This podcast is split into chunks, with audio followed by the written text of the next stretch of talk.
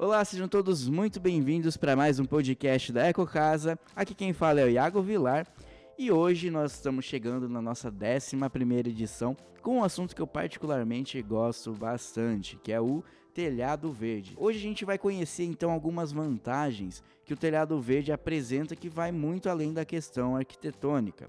Uma pesquisa de iniciação científica idealizada por alunos de engenharia civil da Universidade de São Paulo trouxe uma série de dados muito interessantes a respeito da questão termográfica do telhado verde. Dentre esses dados, há uma comparação entre a temperatura externa do ar e a temperatura interna de cômodos, com distintos sistemas de cobertura. Foi utilizado nessa pesquisa é, telhas de aço, fibrocimento, telha de cerâmica, é, também a laje de concreto e o telhado verde para elaborar esse comparativo. As amostras foram testadas durante o mesmo período em um mesmo local e sobre as mesmas condições. Então, é, no recorte do tempo, onde o calor atingiu seu ápice entre as 11h30 da manhã e 13h30, a temperatura do ar externo marcava 34 graus Celsius e as temperaturas internas superficiais nas proximidades do telhado para cada sistema foram as seguintes. O telhado de aço, a temperatura interna é, ficou ali na faixa dos 57 graus Celsius. Já o telhado de cerâmica, 51 graus.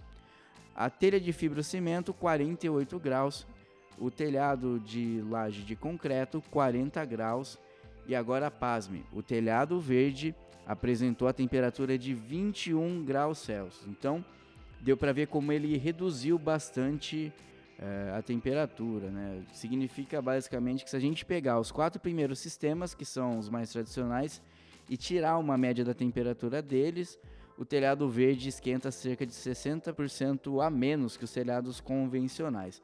Agora, outra grande vantagem do telhado verde é o quão eficiente a sua inércia térmica é. Então, ele é capaz de atingir um nível notável de equilíbrio da temperatura interna da edificação. Para você ter ideia, no período mais frio desse dia, entre as 3 e 5 da manhã, os sistemas como o aço, a cerâmica e o fibrocimento chegaram a ficar abaixo dos 10 graus Celsius enquanto o telhado verde manteve-se acima dos 16, ou seja, ele estabiliza a temperatura, ele não só reduz a temperatura em dias quentes, mas como é, aumenta a temperatura interna nos dias frios. Então fica bem claro para a gente né, o quanto essa tecnologia é sustentável e pode inclusive ajudar a gente a reduzir é, a conta de luz, né, diminuindo o consumo com, com sistemas de arrefecimento interno e tudo mais.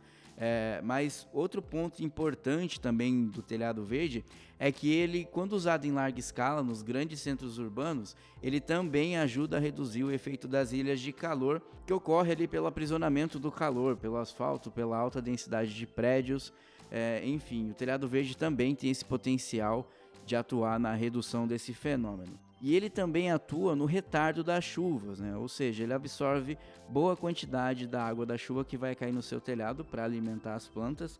Né? Então, desse aspecto, ele também é bastante sustentável. Isso fora o valor arquitetônico, que eu acho que a gente não precisa nem comentar aqui. Aliás, se você quiser ver é, imagens e ter mais dados sobre o telhado verde, acessando o nosso site, tanto na última matéria do blog quanto é, nas abas de produtos, você pode encontrar lá mais informações sobre o telhado verde, ok? Então essa foi a nossa dica dessa semana e na semana que vem eu espero você aqui para a gente conversar mais um pouquinho sobre é, esse mundo da construção sustentável que a gente ama tanto, certo? Então não se esqueça de se inscrever em todas as mídias da Eco Casa. Eu te espero aqui então para o nosso próximo bate-papo. Até lá!